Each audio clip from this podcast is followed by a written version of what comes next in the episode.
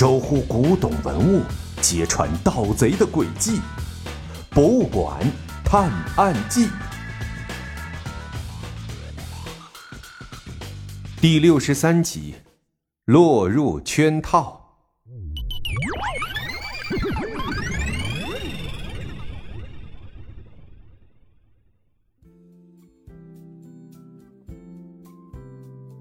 小盲道和小小贤顺着声音看过去，只见一个穿着一身黑西装、耳朵上戴着耳机的人，在热情的一边招手，一边朝他们走了过来。请问你是哪位？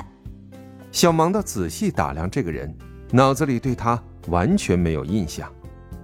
哈，我是故宫里的保安刘一鸣，负责安全巡查。说起来呀，我是自从你上一次。破了那个桂社勇的盗窃案，知道你的，你简直太神了你！我要有你这两下子，一定能更好的保护故宫里的文物了。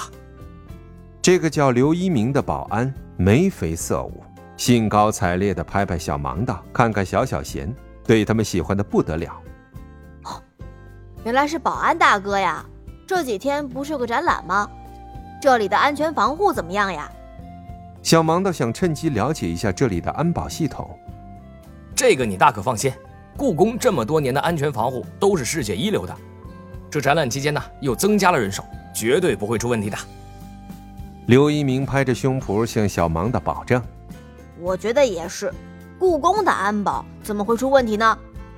小芒倒摇摇头，还是对那个疯狂的计划无法理解。保安大哥，你负责安全巡查，是不是整个故宫哪都可以去呀？小小贤拽了一下刘一鸣的衣角，一脸期待的样子看着他。这当然了，每个角落我都要检查的。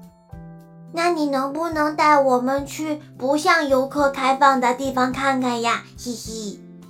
小小贤的眼睛眯成了一条缝儿。这个嘛，刘一鸣有点为难的样子。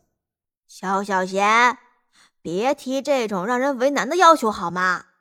人家就是顺口一说，要是没权限，多尴尬呀！真是的。小盲的敲着小小贤的脑袋，说：“他的语气有点阴阳怪气的。”啊，这个好吧，我就带你们去开开眼。不过可千万不要声张啊！刘一鸣左右看看，悄声的带着小盲道和小小贤往故宫不开放的地方走去了。而小盲道和小小贤跟在刘一鸣的身后，互相眨了一下眼。故宫虽然能参观的地方很大，但其实还有很多地方是不对游客开放的，比如中正殿和边上的佛堂，这里一直以来都是封闭的，据说还都是原来的样子。还有天穹宝殿，清朝是用来祭祀的地方。还有一些地方用来收藏文物或者作为办公室，所以也不对外开放。刘一鸣带着小盲道和小小贤在看不到什么人的路上走着，这里比起参观区的人山人海显得清静多了。他们七拐八拐来到了一个宫殿外面，忽然，一阵冷风吹得小盲道鸡皮疙瘩都起来了。这是什么地方呀？怎么感觉阴森森的？小盲道用手在胳膊上来回摩擦了几下，鸡皮疙瘩终于下去了。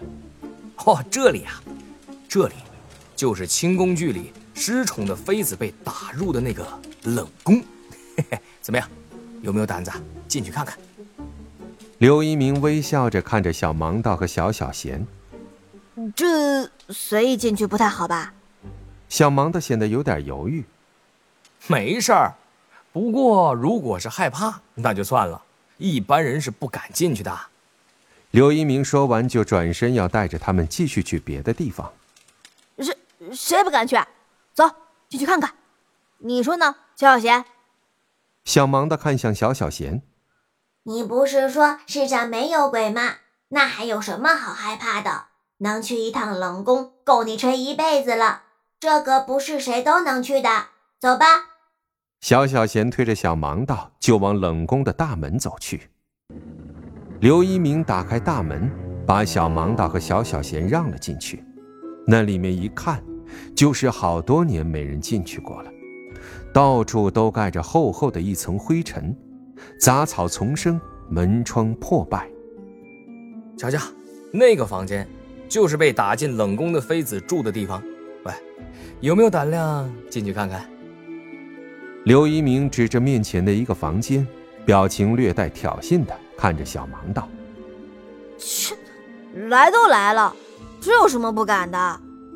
小盲道迈开大步朝房间走去，吱的一声推开门，却被灰尘给呛到了。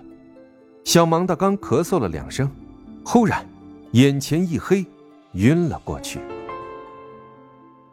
不知道过了多久，小盲道才缓缓的睁开了眼睛。他感觉脑袋有些疼，想要伸手去摸摸，却发现手脚都被绑上了。小小贤，小小贤！小盲道看到旁边躺着的小小贤，他的屏幕黑着，一看就是断电的样子。小盲道想试着去摁小小贤的开关。可是却怎么也够不着，怎么回事？我怎么会被绑在这里？